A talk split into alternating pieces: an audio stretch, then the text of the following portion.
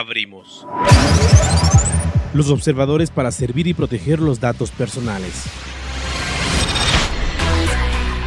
Un espacio de reflexión académica, aunque ligera, para incursionar en la inteligencia artificial, la biotecnología,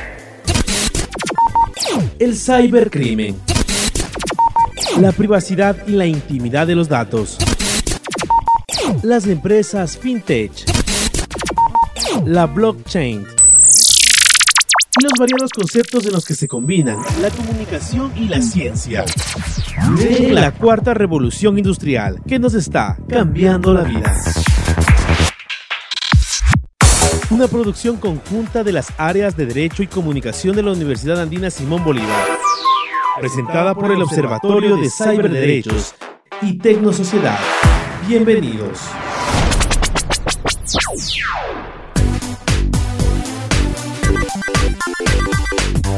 Buenos días a todos los vacunados y los no vacunados aquí en la ciudad de Quito. Estamos esperándole a mi amigo Lucho que está atascado en el tráfico, pero no podemos hacer esperar a nuestra invitada, así que iniciamos. Eh, tenemos hoy día un tema fantástico, se llama Valeria entre motores. Y tenemos aquí a Valeria para explicarnos por qué. Hola Valeria, bien, bienvenida. Cuéntanos acerca de, de ti. Hola Gonzalo, ¿cómo estás? Súper bien, muchas gracias, muy agradecida por haberme dado la oportunidad de, de poder eh, dar a conocer un poquito de mi mundo. Em, a ver, yo eh, estoy en el taller automotriz de Gerson, mi, mi profesión como tal, soy mecánica automotriz desde hace 14 años, como te comentaba. Tengo mi taller propio en el Valle de los Chillos em, y ponte mi especialización eh, siempre fue reparación de motores de gasolina y diésel. Entonces, siempre mi enfoque es hacia eso, pero obviamente se tiene que hacer todo. ¿Eres, eh, estudiaste o eres empírica? No, estudié. Estudié en la Universidad de la ESPE. Estudié mecatrónica hasta cuarto nivel. Eh, y de ahí terminé en la Universidad Internacional, mecánica automotriz. Mm, bien, bien, genial. ¿Cuántas, eh, ¿Cuántas mujeres había en tu, en tu curso? A ver, en la ESPE como mecatrónica sí éramos como unas cinco probablemente, pero éramos en total como 40 cuando se inició el, la carrera. Y en la internacional éramos en toda la facultad como dos o tres. Ya, ya. Bien, ahora sí, vamos a la primera sección de nuestro programa. Interestelar. Extraños futuros que nos afectan, inteligencia artificial, biotecnología y otras novedades de ciencia y tecnología.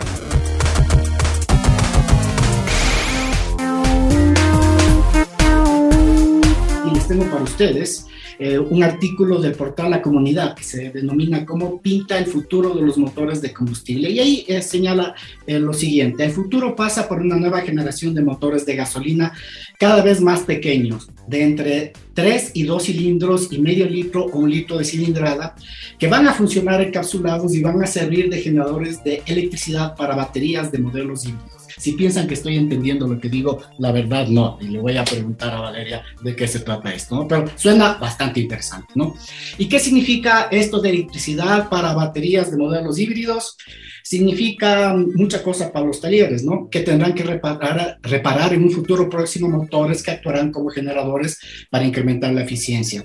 Para aumentar esa misma eficiencia, el motor dejará de mover las ruedas y se meterá una batería que moverá un motor eléctrico. Esto conseguirá diferir el funcionamiento del motor del giro de las ruedas. Por tanto, continúa en el artículo, al girar constantemente y en condiciones óptimas, mejorará su rendimiento en relación al consumo de combustible. También mejorará el flujo de mezcla dentro del cilindro y para que todo sea incluso más rápido se aprovechará el calor del escape para generar energía. Con todas estas estrategias y con la utilización de una batería para acumular eh, energía con el motor eléctrico, el momento en que pisamos el acelerador se están eh, prometiendo unos nuevos cambios en los coches fundamentales, porque finalmente todos los, los, coches eléctricos y todo eso van a, van a tardar. Estos son los sistemas híbridos, ¿no? Y prometen una eficiencia de hasta el 50%, según eh, comenta el entrevistado en este artículo, Juan Francisco Calero. Así que con esto puedo comenzar la primera pregunta, ¿vale?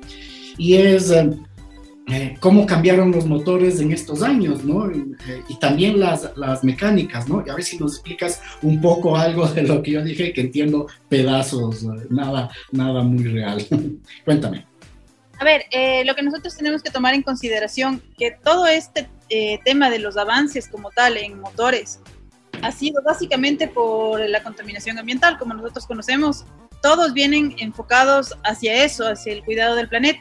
Entonces, incluso en los motores de gasolina, nosotros sabemos que gasolina y diésel, de hecho, eh, cualquier motor que trabaje, eh, con, cualquier motor atmosférico que trabaje con tal, tiene que cuidar ciertos parámetros ahora obligatorios em, para el cuidado del medio ambiente. Por eso tenemos el sistema de la revisión de la Corpair. Tenemos varios puntos, eh, por decirte, en un motor gasolina, que nosotros tenemos que tomar en cuenta, incluso para comprar un auto el, tenemos que tener el, sistema OBD2 que prácticamente viene instalado en todos los, autos hasta ahora. Pero eh, lo que nosotros eh, no sabemos es que la mayoría de países de nuestra Latinoamérica no vienen con sistema OBD2 como tal, vienen con sistema OBD1, pero te ponen el conector OBD2 para que pueda pasar la norma y pueda ser vendido. ¿De qué se trata el sistema OBD2? El sistema OBD2 quiere decir que tú tienes un control de sensores, actuadores y todos los módulos del auto eh, mediante una computadora. Tú puedes controlar cada una de las cosas porque incluso puedes reprogramar los sistemas. Para esto em, tienen que cumplir normas específicas en el tema de combustible, por decirte. Sabemos que en el país no tenemos una gasolina buena por absolutamente nada. Entonces, los parámetros que nosotros tenemos que trabajar como mecánicos como tal es reducir los kilometrajes de mantenimiento, incluso para que tú cuides la vida útil de tu motor, pero em, para poder tratar de medio contrarrestar el tema, de tema del calentamiento global, como te comento. Entonces, em, los motores híbridos vienen dados por eso, como su nombre lo indica, el híbrido. Eh, viene fusionado un motor gasolina y un motor em, eléctrico, en el cual tenemos una serie de ventajas fantásticas, la verdad, porque es eh, cierto tipo de inteligencia artificial en el que tú puedes, eh, con el motor eléctrico, regenerar energía desde, todas las, desde todos los componentes. Ellos eh, crearon el sistema para que se pueda regenerar la energía tanto en frenado, en aceleración, con la misma capacidad de, de, termodinámica del auto. O sea, es fantástico el sistema híbrido. Lastimosamente no es tan tan aceptado en el país, no sé si te has dado cuenta, o sea, hay muy poca gente que tiene un carro híbrido porque sabe que los costos de mantenimiento y los costos de, de si es que te llegara a pasar algo, porque nunca estás eh, exento de un accidente o de algún problema eléctrico, porque la mayoría de gente no tiene la capacidad adecuada para manejar esos autos. Entonces, si es que le mete mano a una persona que sabe más o menos, tú ya corres un riesgo súper alto, entonces vas a saber que el costo eh, de reparación es súper alto igual. Y esto, um, esto que ah, leí hace un momento, de el motor dejará de mover las ruedas y se meterá una batería que moverá un motor eléctrico. Eh, ¿Puedes explicar un poquito más cómo funciona? Claro, es, mediante, es mediante el generador. De hecho, eso ya aplican la mayoría de autos que son híbridos.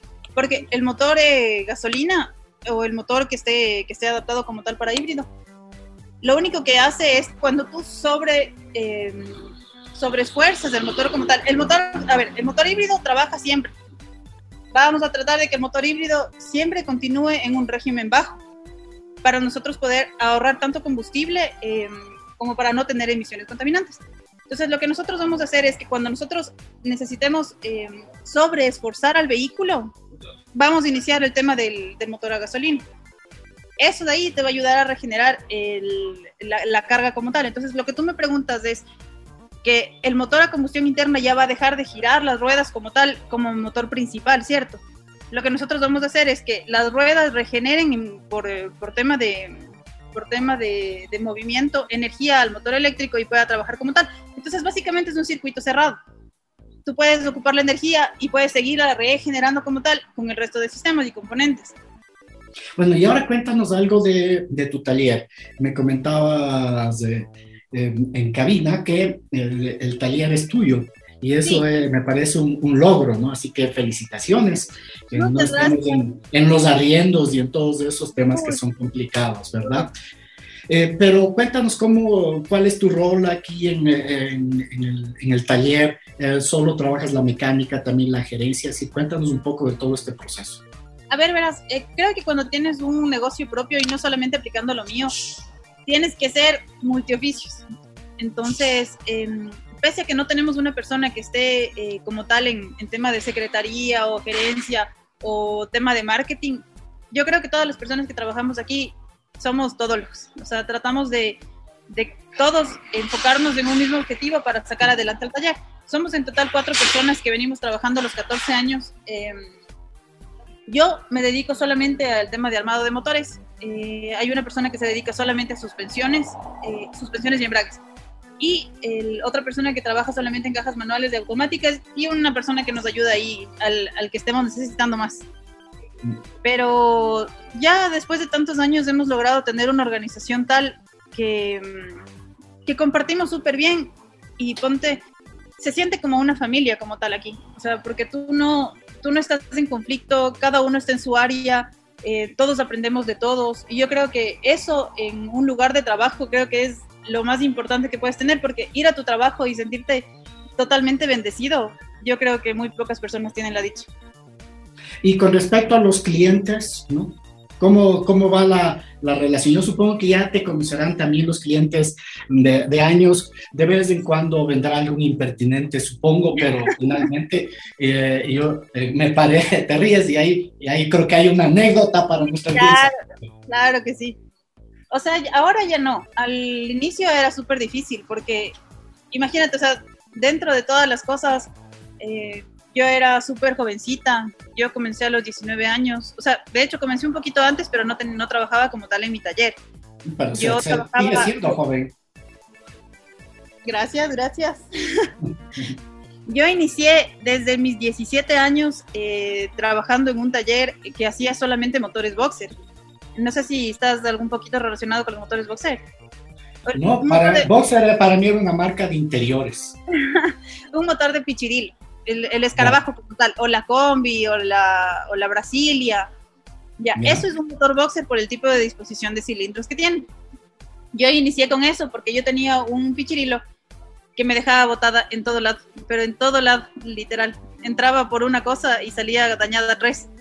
Entonces, eh, tuve la gran bendición de que uno de mis principales mentores, una persona a la que yo admiro mucho, em, me dio la oportunidad de trabajar en el taller prácticamente sin conocerme, eh, prácticamente sin yo tener algún tipo de conocimiento previo. Me dio toda la apertura. Yo creo que esas personas son las que marcan en tu vida el, el antes y el después. O sea, para mí es súper importante que me haya dado la oportunidad porque ni siquiera es familiar. O sea, el señor era un completamente eh, extraño para mí. Y me dio la oportunidad, todos los maestros que trabajaban con él, igual eh, me enseñaban todo, pero todo, todo, todo. Y ponte en un maestro mecánico, es súper difícil que encuentres ese tipo de apertura para enseñar, porque la mayoría de mecánicos, y, te digo porque vivo todos los días en esto, eh, la mayoría de mecánicos son súper egoístas, full egoístas. O sea, si es que yo sé algo, mm, por decirte, yo sé eh, codificar cuerpos de aceleración del Nissan X-Trail, yo sé eso y tengo como dos o tres personas que, que trabajan conmigo. Pero yo, como quiero tener la exclusividad de arreglar eso para yo poder cobrar, no les voy a decir cómo lo hago. Entonces, la mayoría de mecánicos, o, no sé si es que si es que ahora todavía sea, sea así la vieja escuela del, del tema de mecánica, pero ahora creo que todos somos un lazo súper fuerte y es como que creamos incluso grupos para poder apoyarnos como tal en fallas que nos dan mucho problema, porque en la mecánica es un o sea, es un cúmulo de cosas porque tú corriges un problema, pero lo que desencadenó ese problema te lleva a dañar otro.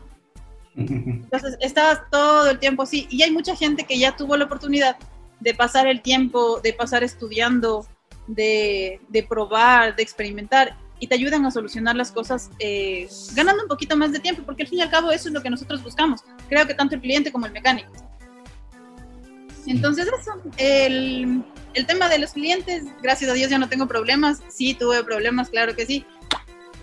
Eh, una vez estuvo un, o sea, yo tenía, creo que en mi segundo, en mi segundo taller, porque me ha tocado cambiarme varias veces de lugar, porque como son establecimientos arrendados, la mayoría de gente ya prefiere eh, ya no tener el terreno como tal y poderle sacar un poquito más provecho, o sea, y es totalmente comprensible, porque construyen, hacen locales y tienen un poquito más, o sea, mejor rentabilidad del terreno que ellos tienen.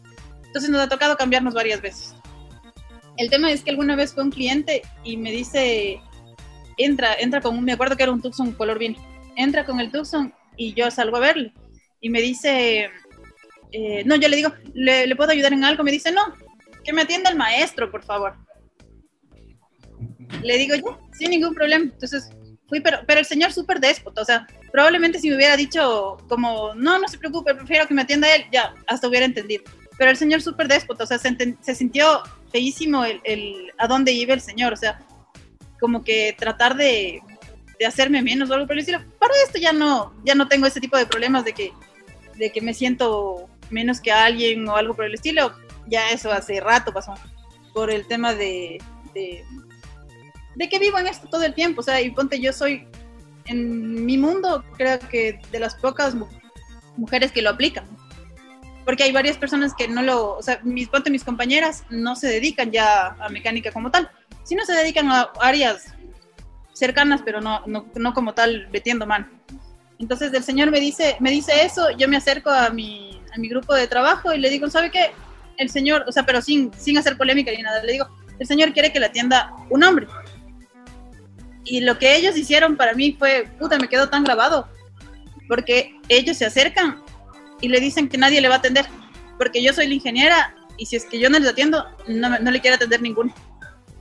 Y el señor, ajá, y el señor eh, se acercó y me dijo que no, que no había sido como el fin de, de, de, menospreciar mi trabajo o algo por el estilo.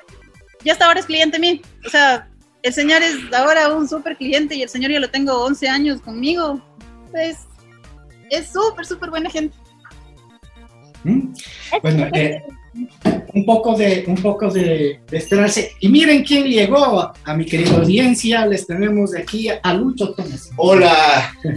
Disculpen que tenía pico placa. Eh, miren cómo es la, miren cómo es la vida y cómo le extraño a este hombre que me olvidé del saludo. Solo dije bienvenidos, hola a todos. Y el saludo de los observadores hoy no llegó, Lucho. Bienvenidos. Sigamos adelante. Qué gusto. Continúe y yo ya me, me, pongo al tanto. Bueno, y vamos a, a aprovechemos para ir a la siguiente eh, sección de nuestro programa. Te vas a lucir con la siguiente sección. 10, 4, beta 24 de base España. Tienes derecho a permanecer callado. Ahora, informamos para prepararnos frente al cibercrimen y proteger nuestros ciberderechos.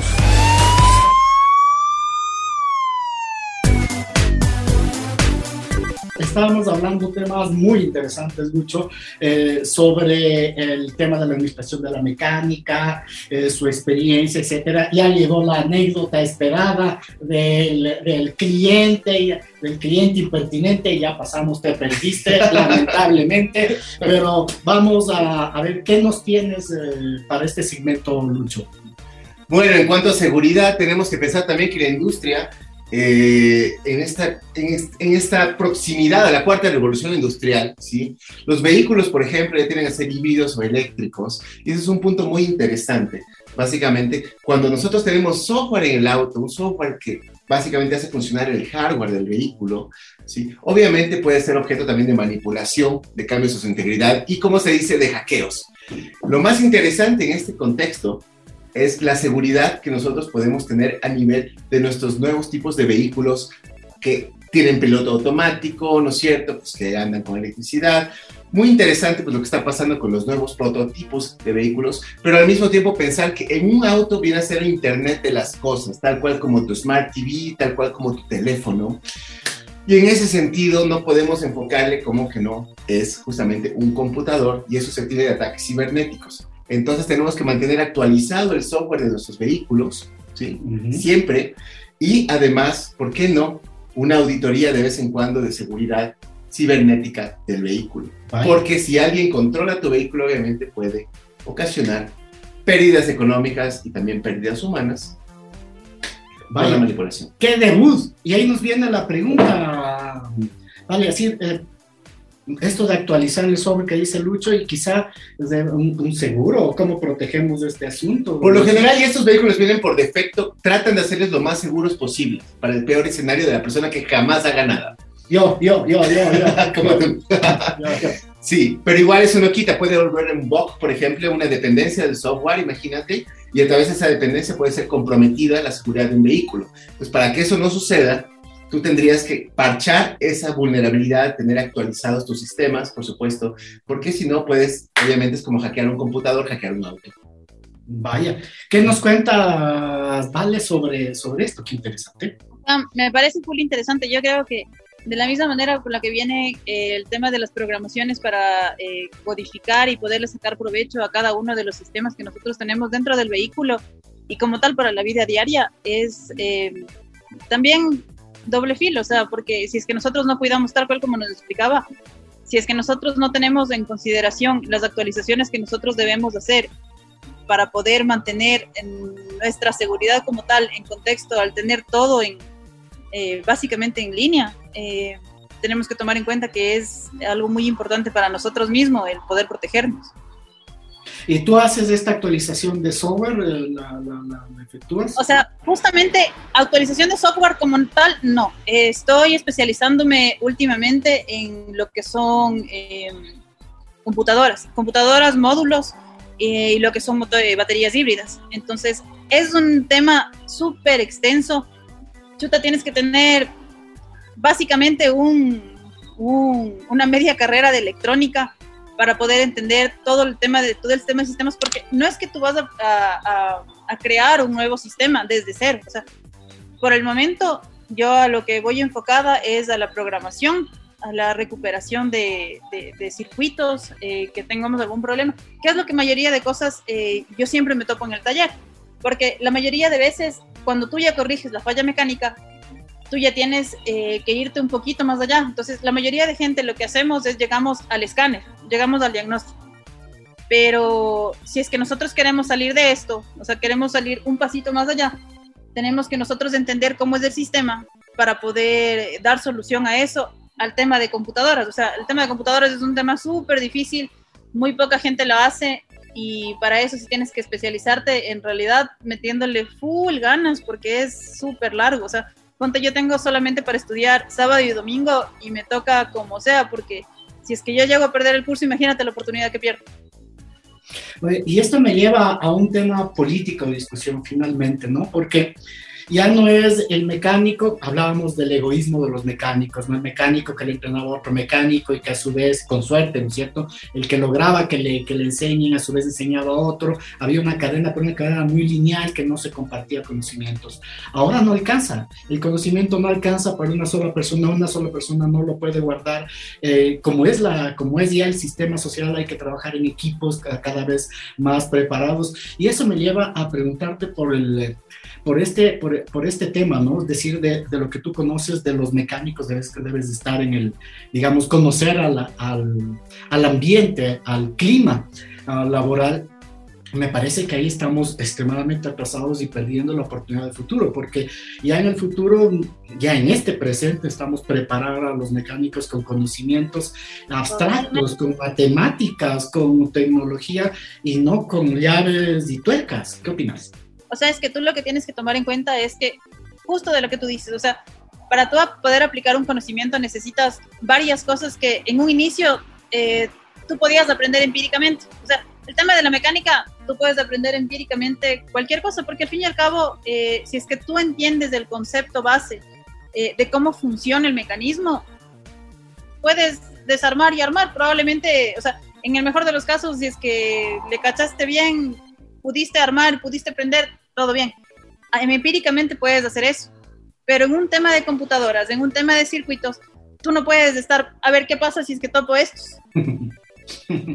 Ajá, o sea, tienes que ya tener un concepto un poquito más allá eh, de cálculo, de termodinámica, de electricidad, de electrónica, o sea, es varias cosas que te llevan a, a, a- a en realidad tener que estudiar para poder entender todo el sistema completo, o sea, es súper difícil, o sea, nosotros como tú dices, eh, estamos súper atrasados, súper atrasados, porque incluso los cursos que tú consigues aquí en el país eh, para poder especializarte en, eso son cursos súper cortitos, o sea, son cursos de 20 horas, 40 em, horas, y básicamente tú entenderás que, imagínate si llevar una carrera de electrónica con todo lo que conlleva, son 4 o 5 años para que tú entiendas.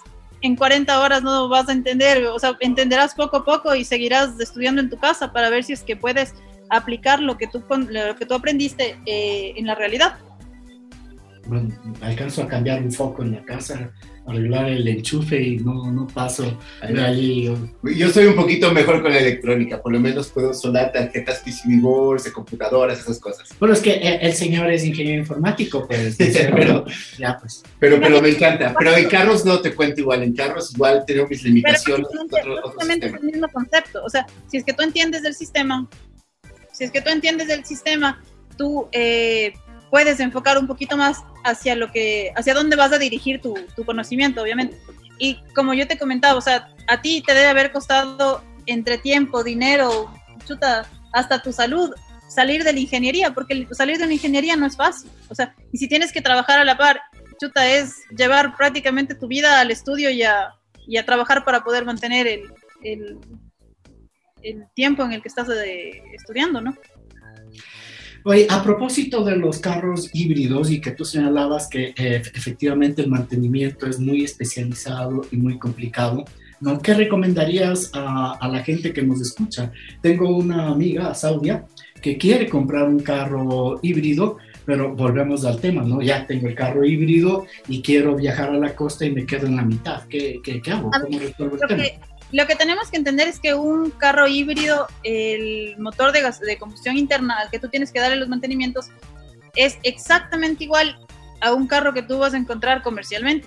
O sea, el mantenimiento de un auto em, con motor de combustión interna va a ser exactamente igual, o sea, el mismo periodo de kilometraje y tienes que tomar en cuenta, o sea, el costo de mantenimiento de un carro híbrido te va a reducir muchísimo en ciertos mecanismos que no están integrados en el auto, como que eh, tú ya no vas a tener que dar mantenimiento al motor de arranque, tú no, tú no vas a tener que cambiar embrague, pero tú tienes que enfocar el mantenimiento a las ruedas, porque como sabemos nosotros, el tema, la energía de frenado nos va a ayudar a regenerar el motor, de, el motor eléctrico. Entonces, ¿qué tienes que tomar en cuenta? Tienes que hacer el mantenimiento periódico de pastillas eh, delanteras y posteriores, de zapato para el freno de mano.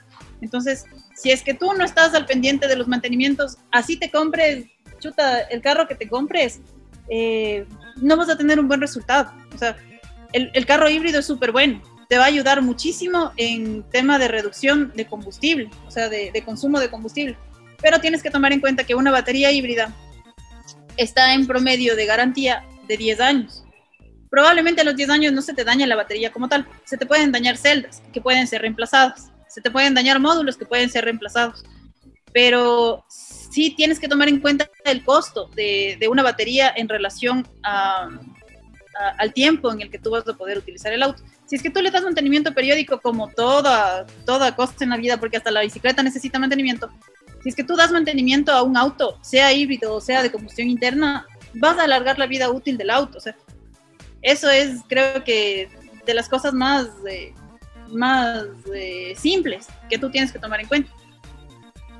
Oye, aquí una recomendación, ¿verdad? Que me la dio mi ex esposa por el tema de las baterías. Cogió el valor de la, de la batería y dijo, ¿cuánto dura? Cinco años, bien, dividamos para tal, tal. Dijo, sale más o menos 12 dólares mensuales. Me regaló un chanchito. Así que ahora cojo y guardo los 12 dólares mensuales, acaba la batería y la, la compro. Así que una recomendación, compren su chanchito y ahorren mensualmente durante los 10 años, van a tener para Sí, lo que me parecería chistoso es, que ahorras para la batería, pero al mismo tiempo no le prendes al carro y se te daña un mes por no prender el carro.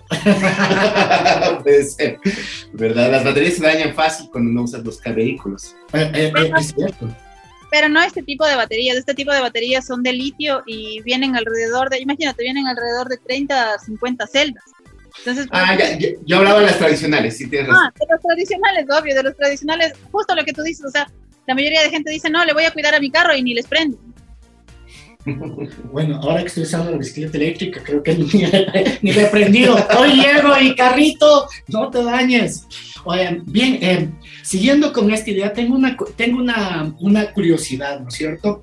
Y es em, las, rela- las relaciones sociales, ¿no? De- en, cada, en cada profesión, la, la profesión nos marca las relaciones sociales, los amigos eh, y una serie de cosas. ¿Cómo, cómo, cómo eso ha marcado tu vida? Para mí ha sido fantástico, eh, muy al contrario de lo que me digan eh, que las mujeres, o sea, que a las mujeres, pues, no nos dan la oportunidad de, de- de aprender esto, es falso. Ah, Mis mayores, mis mayores mentores eh, en esto, todos han sido hombres. O sea, y todos he tenido la ventaja de que, como te decía, me han enseñado, pero a tope cada uno de los detalles para poder aplicarlos yo dentro de lo que hago. Incluso hoy día, o sea, en este tiempo, eh, yo estoy con uno de, chuta, para mí es de admirar, es el ingeniero Cristóbal Arboleda, que es un preparador de autos eh, rotativos, imagínate. Eh, ¿Qué, son autos rotativos? el auto rotativo es un El que motor pasa por todos los amigos. No, es un Uber. un auto rotativo es de, de los que vienen en el motor de Mazda. Mazda es una de las pocas marcas, si no es la única, que aplica los motores rotativos para funcionamiento de los autos. Eh, un motor rotativo no viene con un pistón normal de vía a la manivela, viene un pistón triangular que va rotando como tal. Mientras va tapando las lumbreras, tú vas eh, creando compresión en los espacios en los que queda entre la, la coraza y el pistón, y tienen unos rines, obviamente, para poder hacer el sellado y tienes una efectividad máxima. O sea, el rendimiento de un motor rotativo es súper bueno, pero muy poca gente conoce de eso. Y el ingeniero Cristóbal Arboleda, imagínate que él, los días que, que yo puedo ir para allá, el señor me enseña todo. O sea, el señor diseña piezas y él, gracias a él, he tenido la oportunidad de, de- de aprender torno, aprender fresa, eh, aprender sueldas. Chuta, o sea, por eso te digo, yo sí tengo la ventaja enorme. No sé si, si sea solo yo, pero yo creo que todas las mujeres tenemos la, la facilidad de que si es que nosotros en realidad queremos, cualquier persona nos va a ayudar de todo corazón. A mí al menos me pasó así. A, a propósito de mitos, uh, me parece que un mito eh, es esto de que se necesita fuerza para la mecánica y tú estás derrumbando el mito, porque ya van cuántos años, 14 dijiste. 14 ¿Cuántos años. 14 Para años. nada. O sea, de hecho, 14. Eh, de hecho, tú lo que necesitas es tener un concepto básico de física. Porque si es que tú tienes una palanca, vas a desmultiplicar la fuerza. Sí. Entonces, La- Lapidario. Pa, pa, pa, lapidario. Lapidario. Vuel- Vuelve a, a comprar el libro Terruño, amigo. o sea, este, mira, l- alguna vez yo tuve la oportunidad eh, de, Sí, de- Leonardo. de ir a un programa eh, donde estaba eh, Cari Sarmiento. Imagínate, ella cambió la llanta, o sea, dentro del programa estaba esto, que ella cambie la llanta así como si se quedara sola, botada en la calle. Entonces, íbamos viendo cuáles son las cosas que en realidad tú necesitas. Ponte, si es que una mujer se queda sola y dice, hijo madre, me quedé eh, botada, eh, tengo la llave de ruedas, la que es tipo cruz. ¿Qué palanca haces con eso? O sea, es prácticamente nula. O sea, si es que te apretaron las, la- las llantas como la mayoría de veces que te hacen en los tecnicentros, que te apretan con pistola de impacto, chuta, es sacarla con una llave de cruz, no la vas a sacar. ¿Qué es lo que tienes que hacer? Llevar un tubo. Y ya. Es una buena recomendación, oye. Yo siempre tengo una pala, una pala pequeña en el, en el carro y me dicen que para qué demonios tengo eso. Digo, es que nunca se, nunca se sabe. No, si Claro te trancas algo, por algo debe ser. También agua y una cobija. ¿no? Ah, Pero eso es para cu- cuando andas maleteado. Pero Es que yo viajo a Cuenca, pues, y, y- y- y si es que me quedo, yo no sé, como viste, el motor rotativo, no tengo idea, casi nada de lo que dice estoy aprendiendo, así que si yo me quedo en la carretera, es cobijita y esperar que vengan a, a, No, pero a rescatarme. yo quiero comentar, a mí me parece hermoso. El otro, el otro día tuve la oportunidad de manejar un carro a carburador, de esos de, de carreras de los años 70, recauchado. ¡Wow! Ya. Es increíble porque, eh, eh, eh, cierto, vale, tú- tú- es otra cosa. Si, tú tienes que cogerle la práctica porque si no se te apaga, no puedes ni arrancar. Ujú. Porque tienes primero que darle aire ¿Verdad? Tú explícanos eso, es muy interesante, A ¿verdad? a veces Es como mi Fiat, yo tengo un Fiat así. A veces es chistoso el que tú tienes la mayoría de carros que son a carburador y le preguntarás a cualquier persona que haya tenido un carro eh, de los viejitos, que ya prácticamente son clásicos, ¿no? Porque ya ahora la gente que tiene un carro viejito, puta, no se deshace por nada. Pero es chistoso porque tú tienes que tener, aplastas el embrague y para que no se te apague el carro tienes que tener el pie así, entre freno y acelerador. Y es como que tienes que hacer medio maromas ahí. Pero eso es lo que la mayoría de gente siente pasión, o sea, porque un carro de inyección es chévere, o sea, eh, como para la vida diaria, la vida cotidiana, está bien porque te da la facilidad de que tú puedas movilizarte sin ningún tipo de problema y cómodo. Un carro carburador, eh, si es que tú lo tienes preparado, va a ser tu juguete. O sea, tú te vas a subir al carro y te vas a sentir con una emoción de decir, ya, ahora, ¿a dónde me voy? Vamos a la montaña y sé feliz. ¿Qué auto tienes tú, Valeria? Yo tengo una Toyota 1000, tengo un Mercedes 280S. Del, a ver, la Toyota 1000 es del 75, el Mercedes 280S es del 77. Ese le estoy reparando ahorita. Eh, tengo. Ah, y tengo un Forza 1. Es que tienes el conocimiento. Yo puedo decir lo mismo que tú en computadoras. Te acuerdas, siempre he dicho, Claro, yo sí. me las compro, las que valen 2000, me las compro en 100. Y yo mismo le reparo alguna cosita y ya la tengo. Entonces yo entiendo perfectamente tu concepto. Pero tienes el know-how, por eso lo puedes hacer, obviamente. A mí me pasó lo mismo que tú, pero con la carpintería. Yo eh, entré de curioso a una carpintería cerca de la casa a ver si es que me enseñaba, quería reparar algo y me quedé ahí y aprendí carpintería. Entonces, sí es cierto, si uno quiere y se acerca a la gente, no, mayormente la gente es, es bondadosa, mayormente, ¿no? Pero las excepciones también abundan. Y bien, con esto creo que podemos ir al siguiente, etapa. a la siguiente etapa de nuestro programa, siguiente sección. Tecnomúsica y Tecnocine. Un momento para escuchar la tecnociencia que vemos en el cine.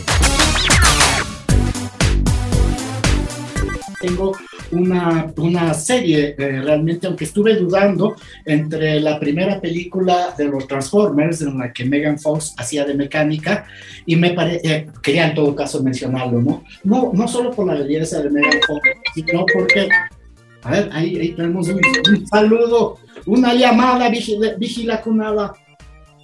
Y eh, el, el, el asunto es que le quitaron el papel y le le quitaron el papel, le trataron de feminizarle, ¿no? Cuando el papel era tan hermoso como mecánica. ¿verdad? Claro. Esa fue mi, eh, mi- una de mis elecciones, pero eh, también me pareció interesante esta serie que se llama Farfly. Y, es, y elegí esta por el papel de G. Will State como Kylie, la mecánica de la nave Serenity, una serie de culto emitida por Fox en el 2002. Es un space opera, en realidad un western, una película del oeste, sobre una nave cuya tripulación de perdedores se dedicaba al contrabando como medio de vida. En este contexto, un gobierno tiránico interplanetario que somete experimentos clandestinos a una joven, a una joven que no es cualquiera, Summer Glau, no sé si le conociste por las crónicas de Sarah Connor en Terminator, ¿no? Em, con una actuación lindísima de, de Android, de verdad. Eh, que, es, que es la guerrera del, del grupo, la que, se, la que da piñazos a, a todo el mundo. Qué interesante que hayas escogido este tema. Yo hubiera escogido Born to be Wild Ah, sí, o también. Turbo Lover de Judas Priest. A ver, Pero ser, bueno, sí, está sí, bien. Está, está bien, pues que aquí, aquí estamos. todo. aquí Vamos, estamos vamos, de todo. entonces. Con esto vamos a escuchar em, la, la canción Big Bar Fight, ¿verdad? Rápidamente.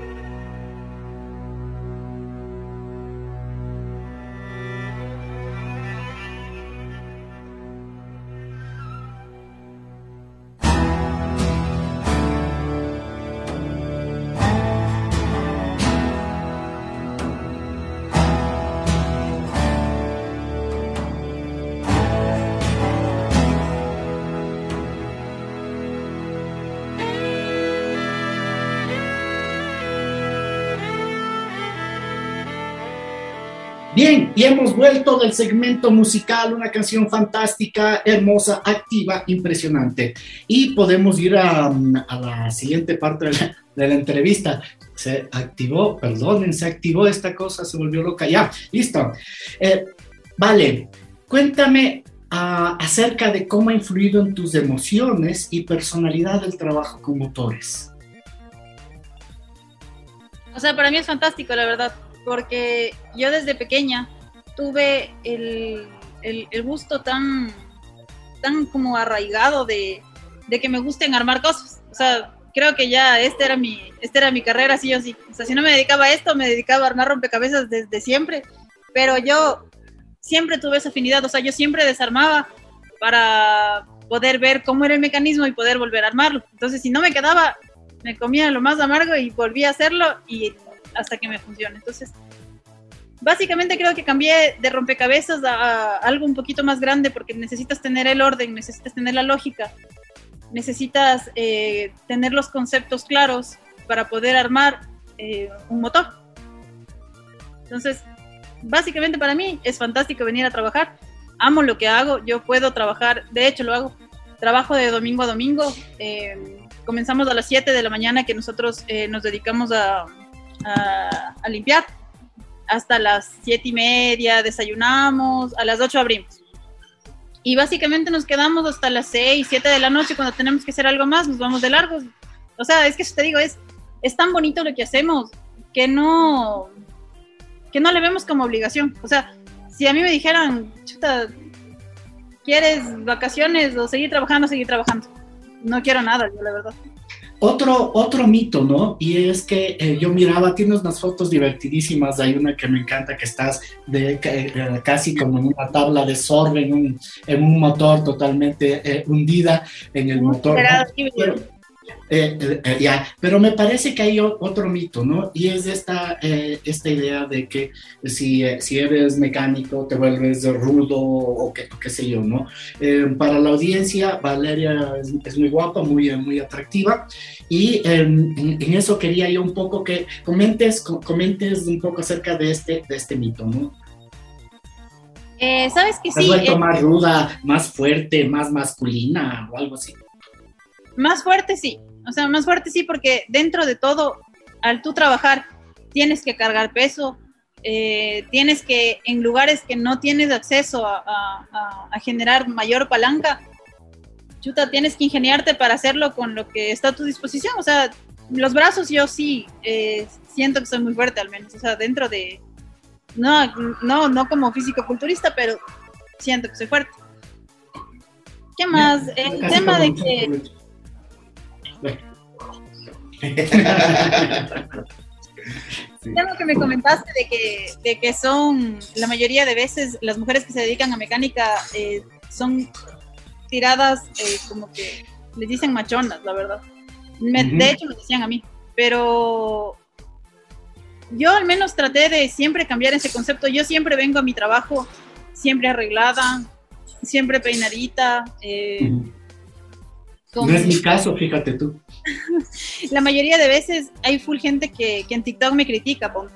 O sea, que, que por qué estoy con los jeans tan pegados, que debería trabajar con overall. La verdad es que tienes que trabajar con lo que tú te sientas cómodo. Yo me siento cómoda así, yo, eh, yo siento que, que, que mi lugar de trabajo, aparte de ser de las cosas que me apasionan, me permite eh, llevar una vida prácticamente normal, o sea, porque yo no es que tenga que, que pasar con el overall para sentirme mecánica o algo por el estilo, ¿no? O sea, si es que yo tengo que armar un motor y estoy con short, buenas, o sea, para mí es bien, porque yo me encanta lo que hago y no tengo que ponerme límites a, a, a, a como otras personas piensan que debo trabajar, solamente porque ese es el criterio que ellos formaron, yo no, al menos. Bueno, estas, estas críticas y estas agresiones vienen del miedo, ¿no? O sea, tenemos miedo a lo diferente, a lo que pueda, a lo que pueda ser distinto a nosotros. ¿no? Así creo que ya ha pasado un poco. Yo sí veo una gran diferencia de hace 20 años con ahora. En realidad eh, ha avanzado mucho esto. Uh, yo te puedo decir, yo plenamente confío en, en cualquier ser humano que demuestre que tiene el conocimiento, o sea, toda esta cuestión de discriminación de género debemos sepultarla realmente. Totalmente, ya no, es totalmente anacrónica, ¿verdad? O sea, y de hecho, eh, se debería ya eliminar el tema del feminismo como tal. Porque todos tenemos la misma capacidad, todos tenemos los mismos derechos. Si es que nosotros queremos, podemos hacer lo que nosotros nos planteemos. O sea, no precisamente por ser mujer tenemos que victimizarnos. Y probablemente hay full gente que, que, que, que no le guste esto, o sea, que lo que yo estoy diciendo ahorita. Porque la mayoría de gente ahora eh, toma a la mujer como que tiene que victimizarse para poder conseguir algo. Y es falso. Es falso porque incluso nosotros tenemos una capacidad, yo al menos eh, siento que las chicas que han trabajado conmigo, todas tienen una capacidad de orden que es increíble. O sea, todas son súper organizadas, son súper detallistas, que dentro de, este, de esta rama es súper importante que tú seas detallista. Porque hay ciertas cositas que el resto de gente no ve. Y tú lo tomas, ponte, yo tengo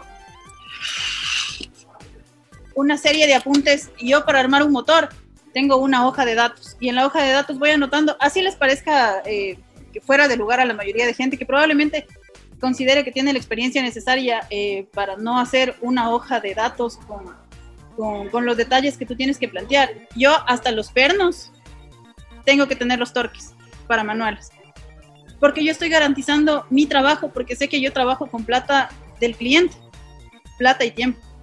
Entonces, si es que yo estoy segura de mi trabajo, yo no voy a dudar de, de, de, que el cliente pueda irse de aquí a la playa con un motor reparado hace una hora. Una última pregunta. Eh, ¿Has recibido motores eléctricos, automóviles eléctricos? Para... Por el momento no. Eh, yo le doy mantenimiento a unas motos, a unas motos eléctricas que son las pasalitas que normalmente llevan, eh, que están de moda ahora. Ajá. A eso, pero no, todavía no he tenido la oportunidad de meterle mano a un moto completamente eléctrico. Bien, yo creo que ya podemos irnos despidiendo, querido Lucho. Sí, por supuesto, muchísimas gracias, Vale, por estar en este espacio. Y gracias, pues, la verdad, gracias por compartir tus conocimientos, alguna referencia para quienes nos escuchan, que vayan a, a, a tu taller, a tus talleres. O sea, de hecho, si es que ustedes me dan la oportunidad, eh, yo tengo cursos eh, de mecánica gratuitos para mujeres. Si es que alguien está eh, iniciando en esto o quiere saber si es que la mecánica es para, para una profesión en la que quieran estudiar, de mil amores están abiertos. Si desean, pueden seguirme en arroba eh, mecánica vale Armendaris en Instagram o en TikTok y ahí tienen toda la información de los cursos gratuitos eh, para el que quiera. Te invitamos a escribir un post para el Observatorio Ciberderechos y Tecnosociedad, de la cual este programa es parte, y ahí puedes, uh, algo muy pequeño, un poco explicando esto que nos acabas de decir, los cursos. Y, y, y, y promover los cursos en nuestra página. Por supuesto, sería un honor excelente además y creo que mucha gente estaría interesada realmente. Uh -huh. Muchas gracias. Sí. Bueno. Para, para hombres torpes como yo, por favor, no solo para mujeres. Prometo aprender algo. Ok, muchísimas gracias por haber venido. Adelante, despídete de la gente, por favor, querida Vali. Muchísimas gracias, para mí es un gusto enorme que me hayan dado la oportunidad eh, de que conozcan un poquito de mi mundo. Ojalá eh, quien está iniciando en el tema de mecánica se decida de por sí, o sea, no lo dudes, es la mejor profesión que tú vas a conseguir. Así tú no te vayas a dedicar a esto, tú necesitas tener un concepto básico de tu auto, que es tu herramienta de trabajo. Entonces, si es que tú sabes cuáles son los mecanismos, componentes y funciones de tu auto, ya estás, ya, no te vas a quedar botado nunca. Listo, y con eso nos despedimos, ha sido maravilloso. Ya te paso el contacto de Lucho para que nos des esta, esta información. Un abrazo a todos. Lucho, despídase como debe ser, porque yo no saludé como debe ser. bueno, somos los observadores, nos dedicamos a analizar la tecnología, las tecnologías emergentes, a la luz de, por supuesto, el interés colectivo y las ciencias sociales. Muchísimas gracias, queridos amigos, por seguirnos. Nos estaremos comunicando el próximo miércoles, como siempre, a las 9 de la mañana. Que tengan una excelente semana. Chao. Un abrazo. Cerramos. Cyberderechos y Tecnosociedad. Un espacio de reflexión académica para incursionar en los variados conceptos de ciencia y tecnología de la cuarta revolución industrial que nos está cambiando la vida. Una producción conjunta de las áreas de Derecho y Comunicación de la Universidad Andina Simón Bolívar presentada por el Observatorio de Cyberderechos y Tecnosociedad. Un nuevo capítulo en 15 días. Reprise la próxima semana. Cyberderechos y Tecnosociedad por Voz Andina Internacional.